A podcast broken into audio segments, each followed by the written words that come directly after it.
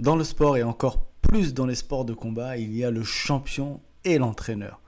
Comme Cus D'Amato avec Mike Tyson ou encore Frank Chambili avec Teddy Riner, il y a dans le MMA en France Fernand Lopez, l'entraîneur entre autres de Cyril Gann, star française du MMA et de l'UFC. Et justement à l'occasion de l'UFC Paris le 3 septembre, je reçois Fernand Lopez pour évoquer sa carrière, le MMA, l'UFC, tous ses champions et bien d'autres sujets. Bienvenue dans le podcast L'Arène, c'est l'épisode 37.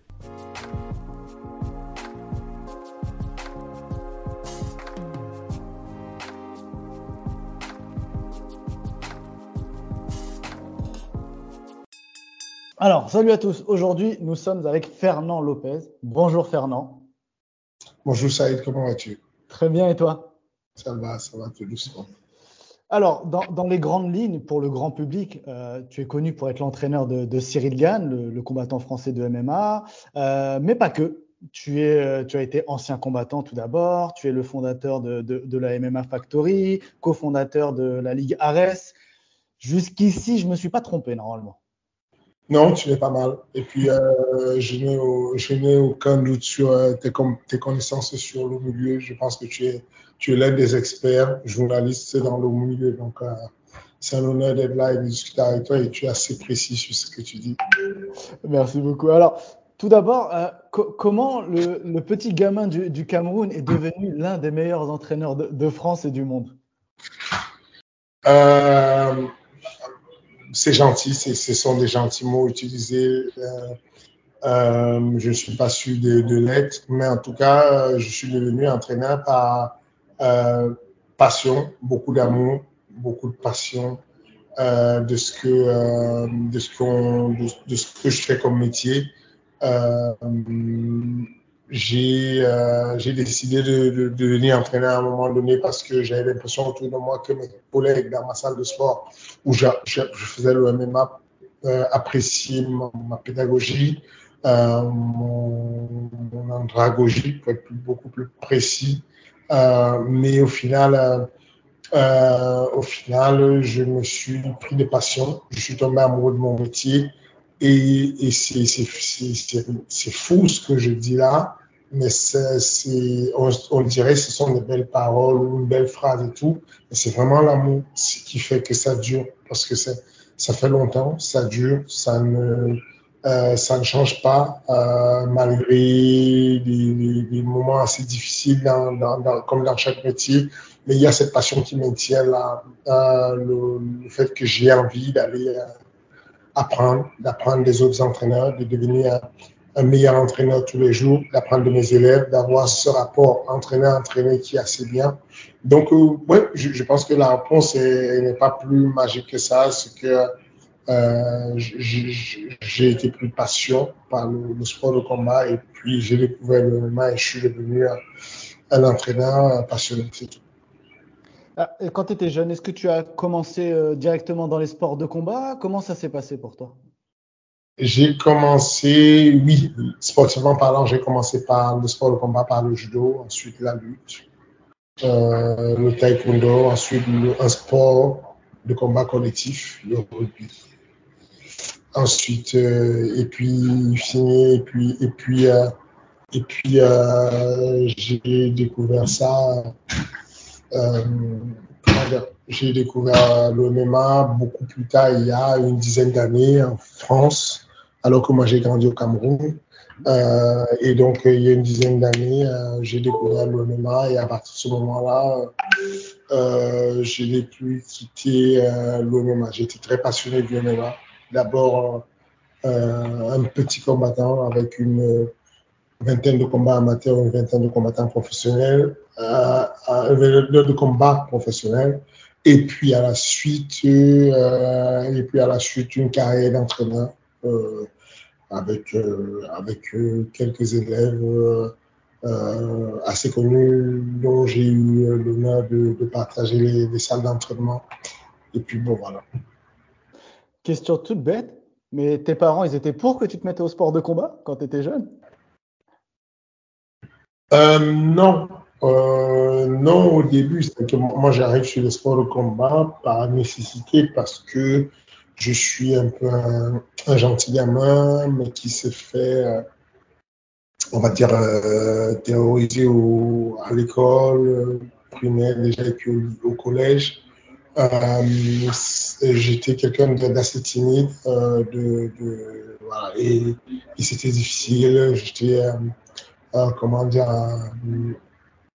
c'est quoi le mot qu'on emploie dans les écoles quand tu es brimé J'étais un enfant et puis finalement, euh, mon papa décide de me faire faire un, peu de sport de combat histoire de m'en Voilà, euh, voilà comment ça se passe.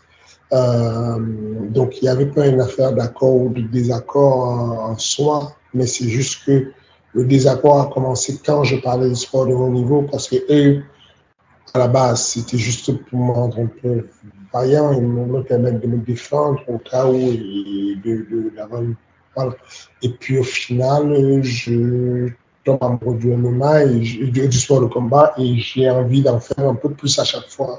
J'ai envie de devenir un compétiteur. Et, et ça, c'est pas dans le, le mode de fonctionnement de mes parents qui étaient des éducateurs. Euh, leur euh, vision n'était pas de. Enfin, le sport n'est pas un métier, quoi. Le sport, pour eux, à l'époque, c'était un loisir, c'était pas un métier. Donc, du coup, c'était, on verra après le bac. D'abord, tu, tu, tu, fais tes études, on verra après le BTS, on verra bien après, tu vois. Mais, mais, mais euh, parce que à l'époque, c'était pas, pas un métier de faire du sport. Tu m'as dit que tu as fait un peu de rugby. Euh, évidemment, j'ai creusé un petit peu et, j'ai vu que ça s'était malheureusement arrêté pour toi à cause d'une grave blessure, c'est ça? Euh, Ça s'était arrêté, euh, entre autres, à cause de ça, c'est-à-dire que l'une des plus grosses blessures que j'ai eues, effectivement, venait du rugby, c'était une hernie. Ce qui ne savent pas, c'est qu'une hernie, c'est ce c'est le long de la colonne, on a des petits disques qui sont entre chaque vertèbre et, et le fait qu'il y ait une compression euh, de, deux étages de, de vertèbres va appuyer sur le disque qui va faire une nucléose. Donc le disque va sortir de son axe et va aller pincer la moelle épinière avec un risque de section de moelle épinière et tout, et puis un gros risque de une possibilité de tétraplégie dans le cas le plus grave. Et, et, donc, du coup, euh, j'ai dû arrêter la lutte et le rugby euh, pour me faire opérer les cervicales. Et c'est voilà, comme ça que j'arrête euh, le rugby, mais je découvre un nouveau sport parce que je vais chercher à, faire une lutte, une forme de lutte où je peux contrôler ce qui se passe. Et donc, on parle d'un sport, d'une lutte qui s'appelle le grappling, où je peux euh, lutter même si je suis sur le dos. je peux, donc, du coup, j'élimine l'appréhension de la chute et tout ce qui est euh, jeu brutaux, c'est-à-dire des mouvements balistiques que je ne peux pas contrôler. Et le grappling à cette forme de corps où on peut continuer à, à lutter, à chercher à se dominer physiquement, mais de manière contrôlée, douce et progressive, de façon à ce que si jamais je tends, je sens une contrainte sur mes cervicales, que je puisse taper. Et le trois tapes, c'est le signe de, de, de, pour la personne d'arrêter de, de, de stopper son évolution sur le contrôle de mon corps. Et dans ce sport-là, je tombe amoureux de ça. Enfin, je, je prends l'initiative de faire ce sport-là parce que c'est une espèce de thérapie où je vais continuer à faire du sport mais en évitant d'avoir des contraintes sur les cervicales que je crois encore à l'époque fragiles dues à l'opération.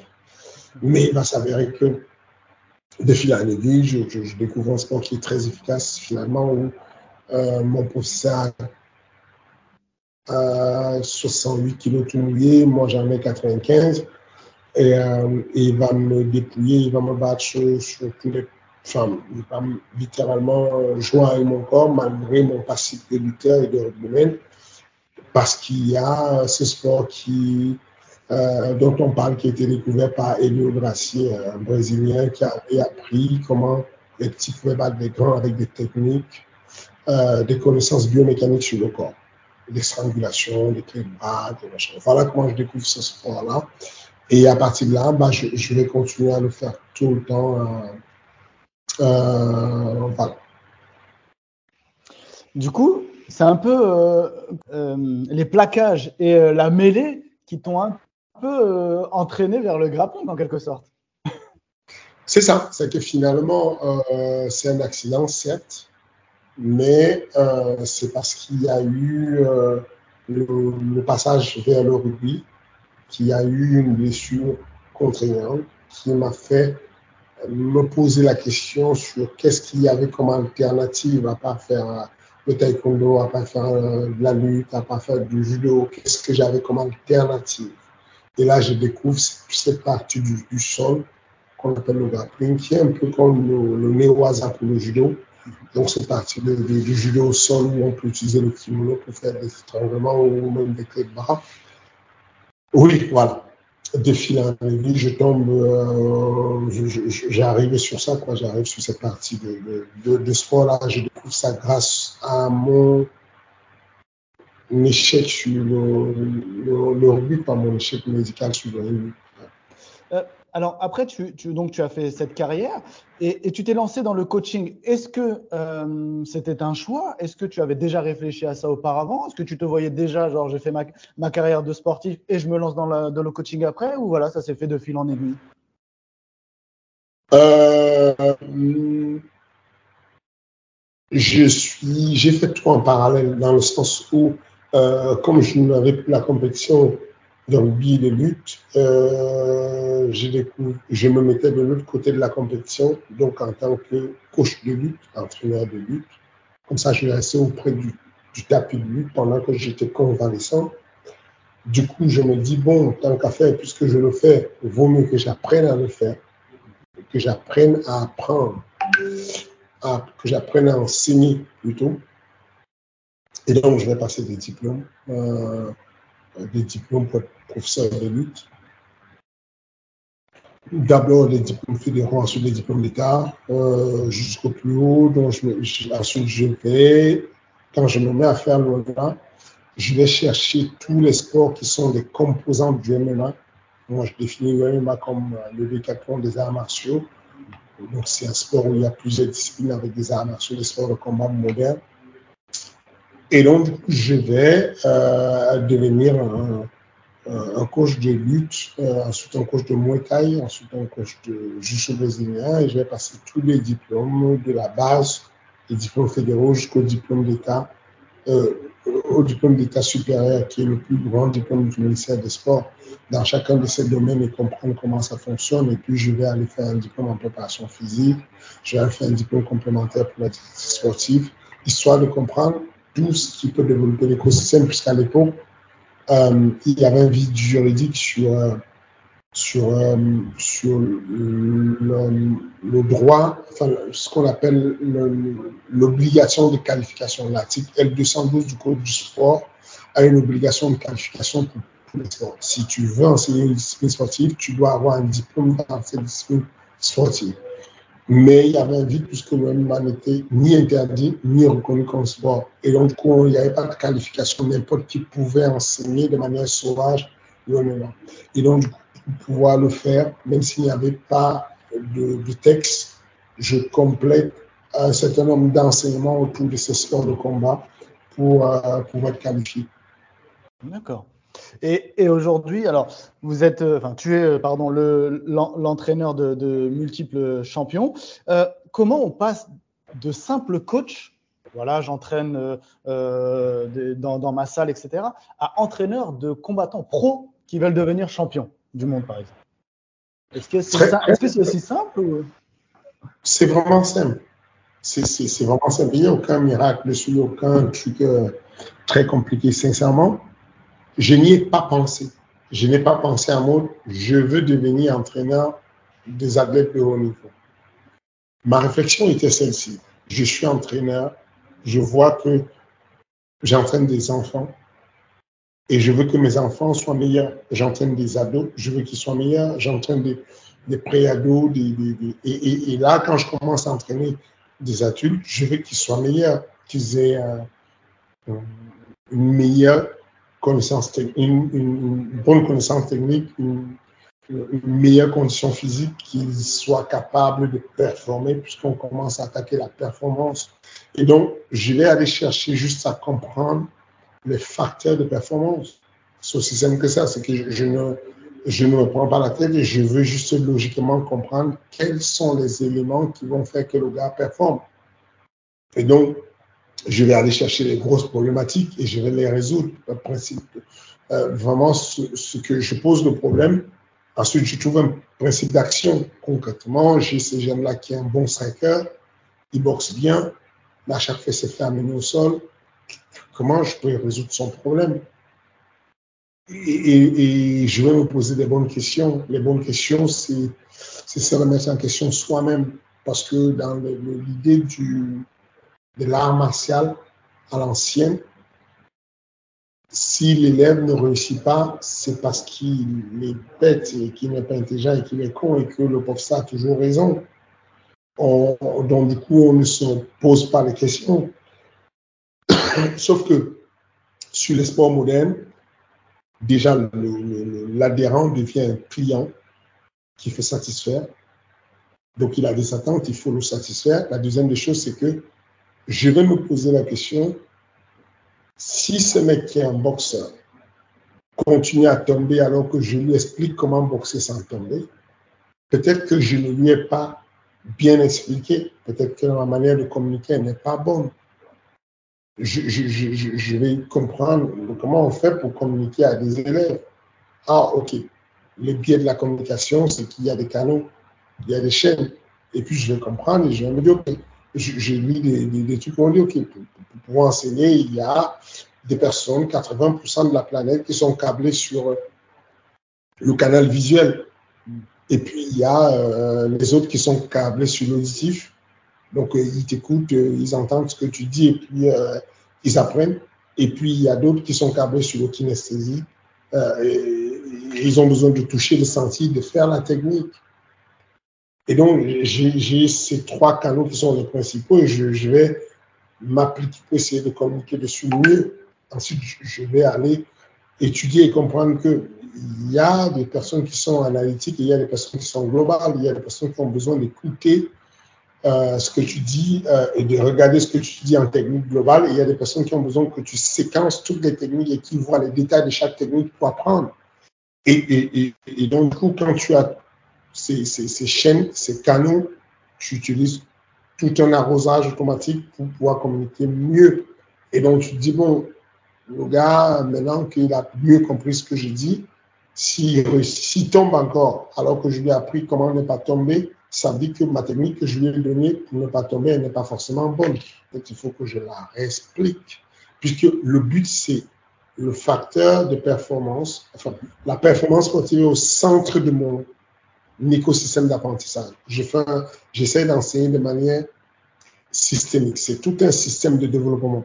Je vais enseigner pas juste pour développer la force, pas juste pour développer la technique, pas juste pour développer le mental, pas juste je veux développer tout ensemble. Et au centre de ça, l'essentiel, c'est la performance. Et pour que j'y arrive, je me mets à avoir des principes d'action où je dis, OK, je me suis rendu compte que à chaque fois, quand je mets un striker qui va être avec un lutteur et que le gars va apprendre à défendre la lutte, tôt ou tard, il va tomber. C'est une question de temps, il va tomber. Et je vais me dire, bon, je vais choisir une méthode pour qu'il ne tombe pas. Pour qu'il y ait de la lutte, pour qu'il y ait une projection, il faut qu'il y ait un contrôle de mon corps sur ton corps.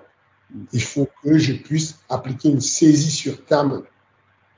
Et de la saisie, je vais faire un contrôle. Un contrôle, c'est une saisie renforcée. Et de là, j'ai un point d'ancrage où je peux te faire tomber. Je peux créer un déséquilibre. Je peux rompre l'équilibre et tu vas tomber à un moment donné. Et donc, qu'est-ce que je vais faire? Je vais dire à celui qui est striker, OK, moi, j'invente un truc et je me dis, essayons de faire un truc où tu le touches et tu bouges. Tu touches sans te faire toucher. Et on voit si ça marche. Et puis, je m'en ah, tiens, ça marche. Je touche et quand il veut lutter, je suis pas là pour lutter. Si j'élimine le, problème de la lutte, voilà. Donc, c'est euh, assez euh, bête, comme je vous dis. Il n'y a pas un truc où on dit, euh, bah tiens, dès que tu passes ce cap-là, je deviens l'entraîneur des champions. C'est juste que tu résous les problèmes progressivement et tu, à, à force de résoudre des problèmes, tu as des solutions de plusieurs problèmes Et un jour, tu te retrouves à avoir de la performance parce que les gars commencent à performer et que tu, tu, es, euh, tu es dans la recherche de la résolution de problèmes.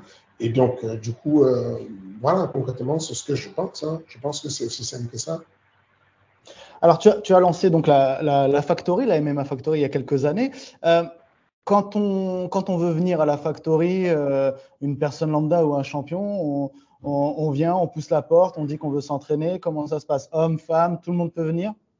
Absolument. Euh, ça, c'est euh, l'un de nos axes principaux au MMA Factory, c'est que on développe le sport, l'APS complètement, l'activité physique et sportive.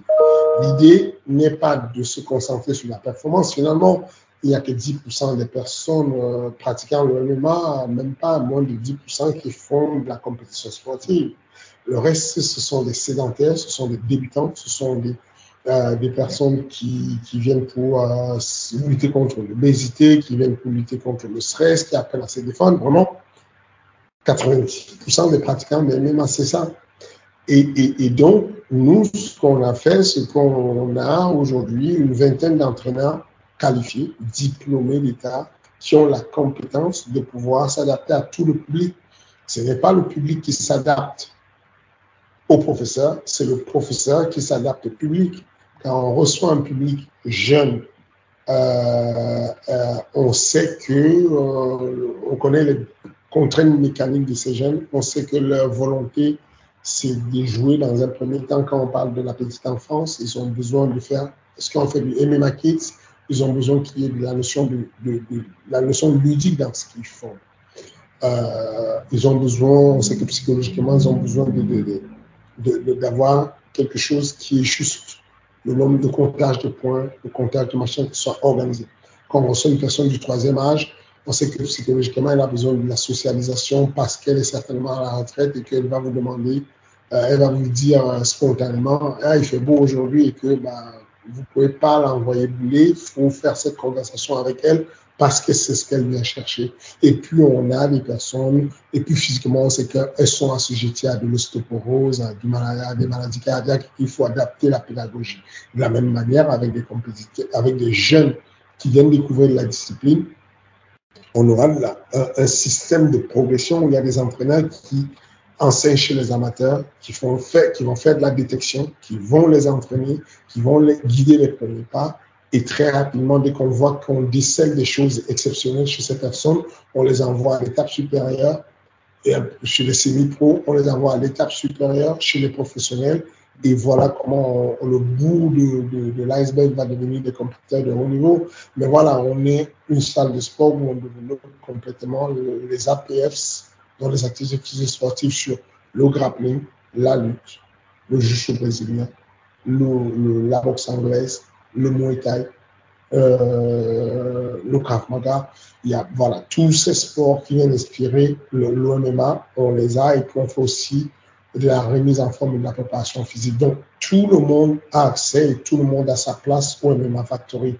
Bien entendu, on respecte les valeurs républicaines avec l'équité homme-femme et, tout ce fonctionnement euh, qu'attend de nous le, le, ministère des Sports. Donc, oui, euh, tout le monde est bienvenu oui, et tout le monde, on sait comment entraîner euh, tous les publics au MMA Factory.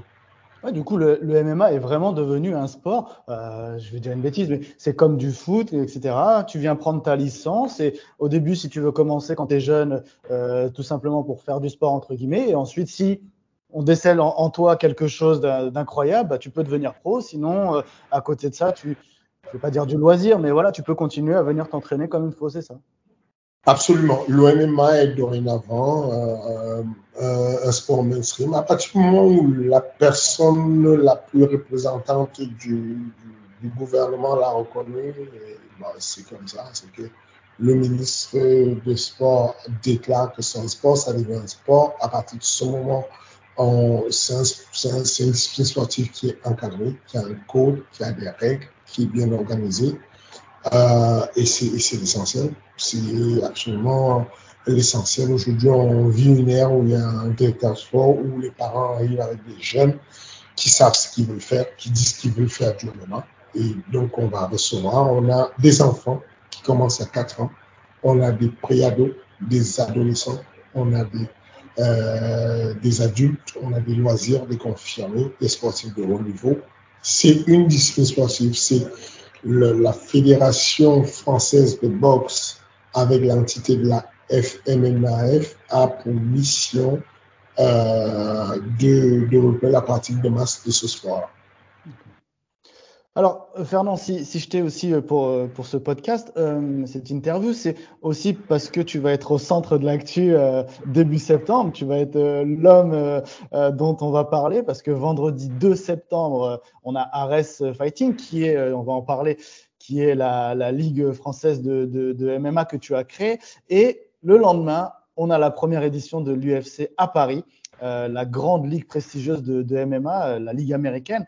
Euh, déjà, qu'est-ce que ça te fait d'avoir un, enchaînement comme ça de, entre guillemets, ta ligue et le lendemain de la plus prestigieuse à Paris?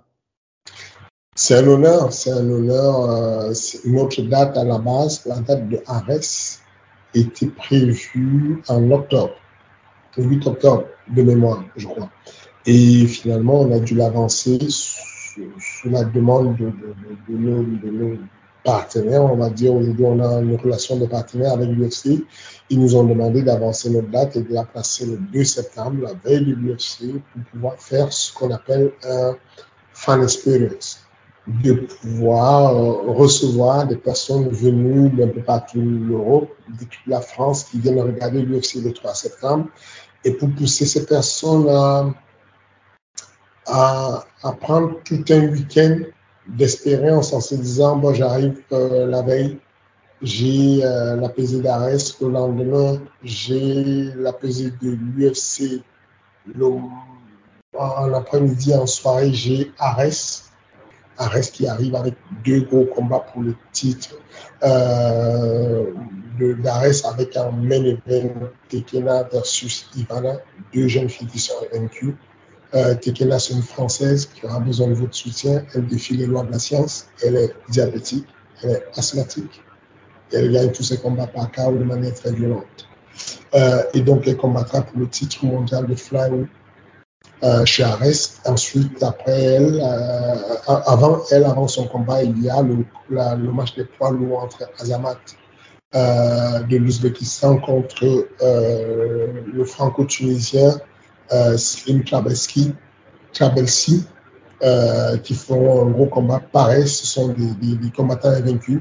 Euh, Azamat a 12 combats et 0 défaite. Slim Trabelsi a 4 combats et 0 défaite. Les deux vont s'affronter et l'un d'entre eux connaîtra la défaite ce jour-là. Et donc, après, il y a une, très belle fatale. Vous pouvez regarder sur l'Instagram ou le Twitter, Instagram, le compte Twitter d'Ares ou même Facebook. Et vous aurez toutes les informations sur cette fatale avec des places en vente qui sont encore disponibles. Il y a quelques places encore disponibles. Et dans les places, il y a une espèce de loterie où il y a encore une cinquantaine de places cachées, euh, des places de l'UFC. Donc, en achetant une place de Ares, vous pouvez tomber sur une place qui est jumelée à une place offerte de l'UFC carrément. Euh, et puis le lendemain, vous avez le gros événement, le coup du spectacle, avec, euh, avec euh, l'UFC à Paris, avec bien entendu des éléments du MMA Factory comme euh, Cyril Gann en tête d'affiche, euh, Nassoudine Imavov euh, en, en, deuxième comme event.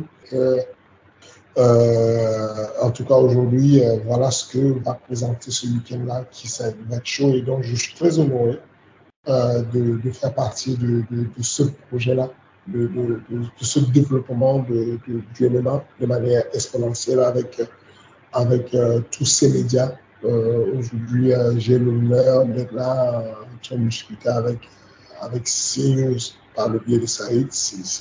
Ça montre juste combien de fois le MMA a évolué sur le territoire français.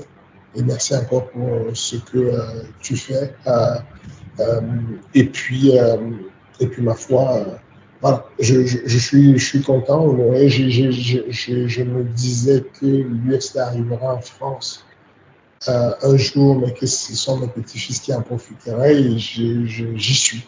il y aura l'UFC à, à 5 minutes à pied de notre salle de sport dans le 12e arrondissement et, je, serai en train de coacher euh, les élèves à moi sur cet événement-là et la veille, j'aurai organisé mon événement à moi aussi. Euh, euh un événement d'ailleurs qui est euh, l'antichambre de l'UFC dans le sens où Nassoudine Imavov ou Taylor la police qui vont combattre là sur euh, l'UFC ont combattu sur AS euh, et, et, voilà, on est un incubateur de, de champions et c'est une bonne chose. Justement, j'imagine que ce week-end va permettre aussi de booster la pratique et, les adhérents de MMA en France. Absolument, c'est comme ça, ça passe dans toutes les disciplines. Quand il y a la Coupe du Monde en 98, euh, ensuite on sait qu'il y a un gros boom de licences à la fédération. Quand il y a le tournoi de la ville de Paris de judo, on sait que derrière ça, il y a une augmentation euh, exponentielle du nombre de licenciés. Quand il y a le tournoi de, euh, Roland Garros, on sait que euh, le nombre de licenciés s'envole. Sur le tennis, bah, c'est le même principe. On, va bénéficier, au lendemain du 3 septembre, on va bénéficier d'une d'une visibilité, une exposition sans pareil sur le MMA sur le territoire français. Et c'est bien, c'est une bonne chose pour euh, les télévisions, pour les sponsors, pour les athlètes, pour tout ce qui va avec, c'est une bonne chose. Alors on sera au RS 8, si je dis pas de bêtises. Euh, euh, depuis, il y a eu la toute première édition qui avait eu lieu en Afrique. Est-ce que tu comptes y retourner un jour? Parce que je sais que l'Afrique, forcément, on en parle en début avec le Cameroun, c'est quelque chose qui est, est en toi. Est-ce que, ouais, Arès a, vocation à retourner en Afrique? Et, même, pourquoi pas, après, ensuite, aller à l'étranger ailleurs? Absolument. Euh, Arès a, a l'intention de repartir en Afrique, mais pas tout de suite. Euh, L'Afrique vient à nous de toutes les façons. De manière générale, sur les événements d'Arès, il y a un quota d'Africains qui combattent dessus. Je viens parler du franco-tunisien, Slim Traversy qui reprend euh, aussi la Tunisie. Je, euh, sur FICAD, il y a pas mal de, de, il y a pas mal de jeunes Africains. Euh, sur Arès 9, par exemple, il y a un Sud-Africain carrément. Euh, mais voilà, on a aujourd'hui, avec les restrictions de la pandémie, réduit les déplacements parce que ça nous coûte le double d'aller organiser à l'étranger et on prend beaucoup de risques d'annulation en fonction des pays et des secteurs, avec une complication des déplacements. Dès que ces problèmes sont résolus et que c'est clair, euh, que c'est un peu plus clair et plus euh, qu'on a de la visibilité sur la possibilité de déplacement des pays en pays, bah on va recommencer euh, euh l'international et notamment l'Afrique. Est-ce que les combattants français, le, le, combattant français est amené à régner sur la planète MMA Parce que le grand public peut-être ne le sait pas, mais on a un, un vivier incroyable en France. Absolument. C'est cyclique, ça prend des fois des, décennies parce qu'il y a un pays euh, qui monte à la tête et qui devient à un moment donné, on a eu euh, euh une demi-douzaine de Brésiliens champions du monde, on a eu une dizaine d'Américains champions du monde, on a eu. Voilà. Je pense qu'à un moment donné, il faut déjà qu'on un, deux champions, on a eu un champion intérimaire, c'est pas encore champion, euh, tout court. Et bah, il faut, je pense que dans une dizaine d'années, on pourra avoir. Euh, l'ONIMA français sur le cas du monde. On, est le dernier pays à avoir connu la reconnaissance, à avoir eu la reconnaissance du MMA. Et quand vous êtes le dernier pays à avoir eu la reconnaissance du MMA et que vous avez 20 000 places qui se vendent en 5 minutes, rendez-vous compte, 20 000 places se sont vendues en, en, en, moins de 10 minutes euh, ça vous dit un peu l'engouement qui se passe euh, quand vous avez euh, Manon Fioro qui est dans le top 15 de l'UFC, quand vous avez National Makov dans le top 15 de l'UFC, quand vous avez Sirigan qui a déjà été numéro 1 dans sa catégorie, qui, qui l'est encore d'ailleurs, qui est numéro 1 dans sa catégorie derrière le champion Passingani. Facignano qui a été formé complètement sur le territoire français avant d'aller faire le deuxième round de sa ceinture à l'UFC, mais il est passé de zéro jusqu'au titre mondial de l'UFC, étant formé au MMA Factory sur le territoire français. Euh, on peut dire sans risque de se tromper qu'à un moment donné, la France va régner sur l'OMMA à un moment donné. Je ne sais pas encore quand, c'est cyclique, mais l'autre cycle arrive. Est-ce que, euh, question bête, est-ce qu'il y a euh, des compétitions interclubs On parlait de, du MMA comme un peu le foot avec les licences, mais est-ce que par exemple entre clubs français vous vous rencontrez, il y a, où il y a des projets, j'en sais rien, est-ce que ça, voilà, comment ça se passe? Euh, il, y a, déjà eu ça à l'époque, euh, le collègue euh, de la promotion H Production, Stéphane Chauffrier avait organisé deux fois une compétition qui s'appelait la Superior League. Et d'ailleurs, euh, le, le Factory, appelé à l'époque Crossfight, a gagné. J'ai eu l'honneur de, de, de, coacher les deux équipes qui ont gagné. La première, édition a été gagnée par euh, la FFA, Fight, euh, Free Fight Academy. C'était le club de mon professeur. C'est le club de mon professeur Mathieu Nico. Et moi, j'étais euh, un coach dans cette team. Et puis ensuite, il y a eu la deuxième édition où, qui a été gagnée par euh, le CrossFight, euh, ma nouvelle team à l'époque, qui est devenue ensuite le ma factory. Donc, il y a déjà eu des petites formules comme ça où on fait des, compétitions par club qui s'affrontent. Et euh, ce sont des, ce sont des, comment dire, des bons formats qui permettent de faire tourner un maximum de, de personnes par équipe et aussi d'apporter une, une, concurrence saine entre les équipes. Avant de poser, j'avais euh, trois, quatre questions assez décontractes pour finir après. J'avais, j'ai totalement oublié de te poser cette question tout à l'heure. Euh, au niveau des, des, combattants professionnels, euh, comment ça se passe quand tu as un combattant professionnel euh, Tu le mets dans une ligue? Est-ce que c'est lui qui va choisir une ligue? Alors, euh, juste pour expliquer rapidement, on a, on, j'ai parlé de l'UFC, on a le Bellator, Cage Warriors, etc. Enfin voilà. Est-ce que c'est toi qui choisis en tant que coach quelle ligue il va, où il va combattre, ou est-ce que c'est lui qui combat? Comment ça se passe pour un combattant? Euh, ça dépend toujours de. Ce sont des représentants du combattant qui vont choisir. Alors, quand je dis représentant, si vous êtes une petite, euh, si c'est une petite salle de sport, le coach, il représente le combattant, il a un peu plus d'expérience, il va choisir s'il a le choix, parce qu'on n'a pas toujours le choix. Si on n'est pas très bon, on n'a même pas le choix, on, on, on prend la compétition qui nous est offerte si on a déjà un bon niveau, le coach va choisir. Si vous êtes une compétition, une, un, si vous êtes une salle de sport où vous pouvez développer, vous avez un manager. Donc l'agent, le manager va choisir la compétition. Et, et puis, euh, mais, mais, tout ça sont les représentants de l'athlète. C'est l'athlète infini qui est le, le maître à bord et qui a un agent qui va défendre ses intérêts, qui a un entraîneur qui va l'entraîner, ainsi de suite. Ok. Alors là, j'avais des petites questions assez, euh, assez drôles, assez décontractes, parce que je sais que toi et le cinéma, c'est quelque chose. Il y a quelques années, tu avais cité euh, des hommes d'honneur comme une de, de, tes références au cinéma. Pourquoi il ne faut pas passer à côté de ce film? Euh, ah, parce... je me rappelle. Oui, pour le coup, je suis impressionné. C'est, pour le coup, c'est le film qui porte le mieux son, nom en français. Euh, les hommes d'honneur, ce film-là n'a que des hommes d'honneur. Homme avec grand H, parce qu'il y a même des numéros dans le film, qui est euh, un homme d'honneur dans le film. Dans le sens où euh, chacun dans son rôle, Tom Cruise, Jack Nicholson, chacun, les petits soldats, euh, chacun dans son rôle est un homme d'honneur et va porter son honneur jusqu'au bout, y compris quand il y a des conséquences désastreuses. Euh, J'aime beaucoup euh, ce côté d'honneur. Je, je, J'aime l'idée d'être un homme d'honneur. Je me considère comme étant, étant un homme d'honneur. J'aime euh, et, et, ce film-là m'a marqué euh, parce que ce qui me passionne dans le cinéma, ce sont les dialogues aussi. Et les dialogues de ce film sont impressionnants.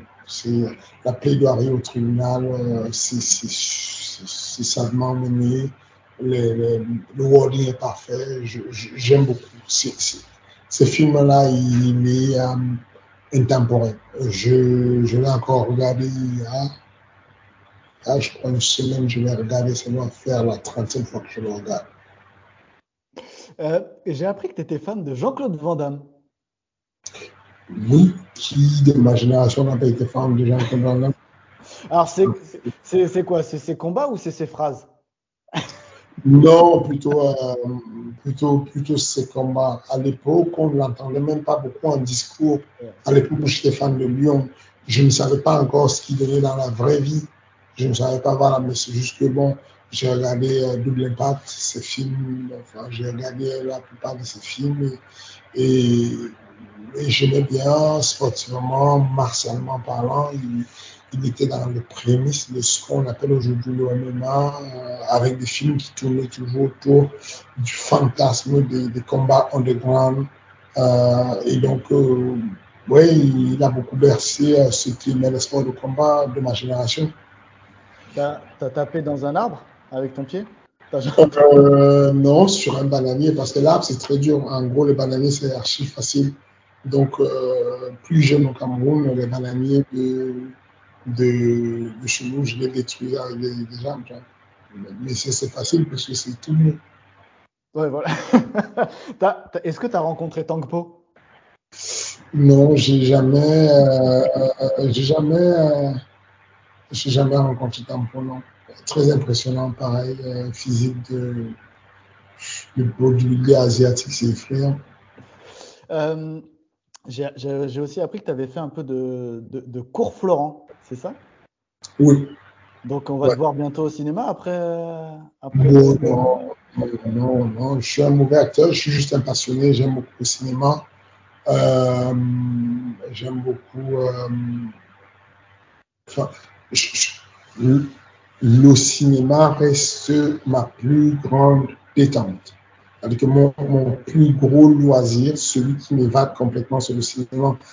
Jusqu'à présent, je regarde un film avec, un, avec une naïveté incroyable. Que je me laisse transporter complètement. Je crois à toutes les scènes que je vois. Je plonge complètement dans le scénario. Je m'imagine et je me mets dans les jambes de l'acteur euh, des acteurs et, et, donc du coup j'admire beaucoup euh, l'acting, euh, comment ça se passe et euh, les performances.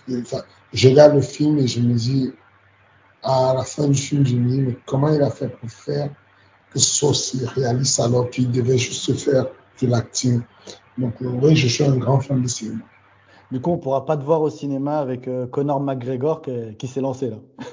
Non, euh, je, je n'ai pas les compétences de pouvoir être à côté de lui, mais j'espère que j'espère qu'il va faire une belle carrière au cinéma. Je, je, je, c'est une bonne chose parce que du coup, c'est ce genre d'actions qui vont rendre encore le MMA beaucoup plus mainstream parce qu'on a un Conor McGregor qui est devenu le numéro un du classement du magazine Forbes des fortunes sur le sport euh, parce qu'il avait des à au sport qui lui ont apporté pas mal d'argent. Aujourd'hui, le voir aller sur le cinéma va pousser de personnes qui ne connaissaient pas du tout le MMA, qui ne connaissaient pas du tout le sport, à connaître cet acteur, à les fouiller, à comprendre ce que cet acteur faisait.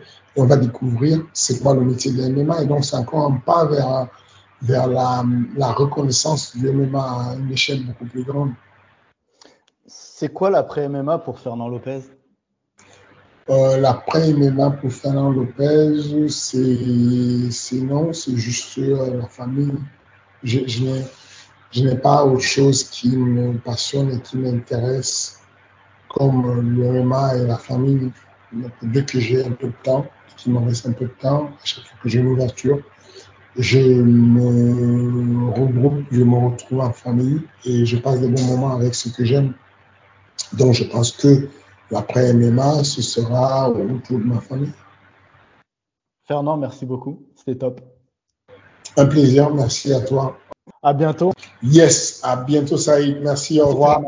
Voilà, j'espère que cet épisode et cette interview de Fernand Lopez vous aura plu. Comme toujours, n'hésitez pas à la liker, partager, commenter, Apple Podcast, Spotify, Deezer, YouTube, tout ça, tout ça. Rendez-vous sur les réseaux sociaux également. Et surtout, à très bientôt dans l'arène.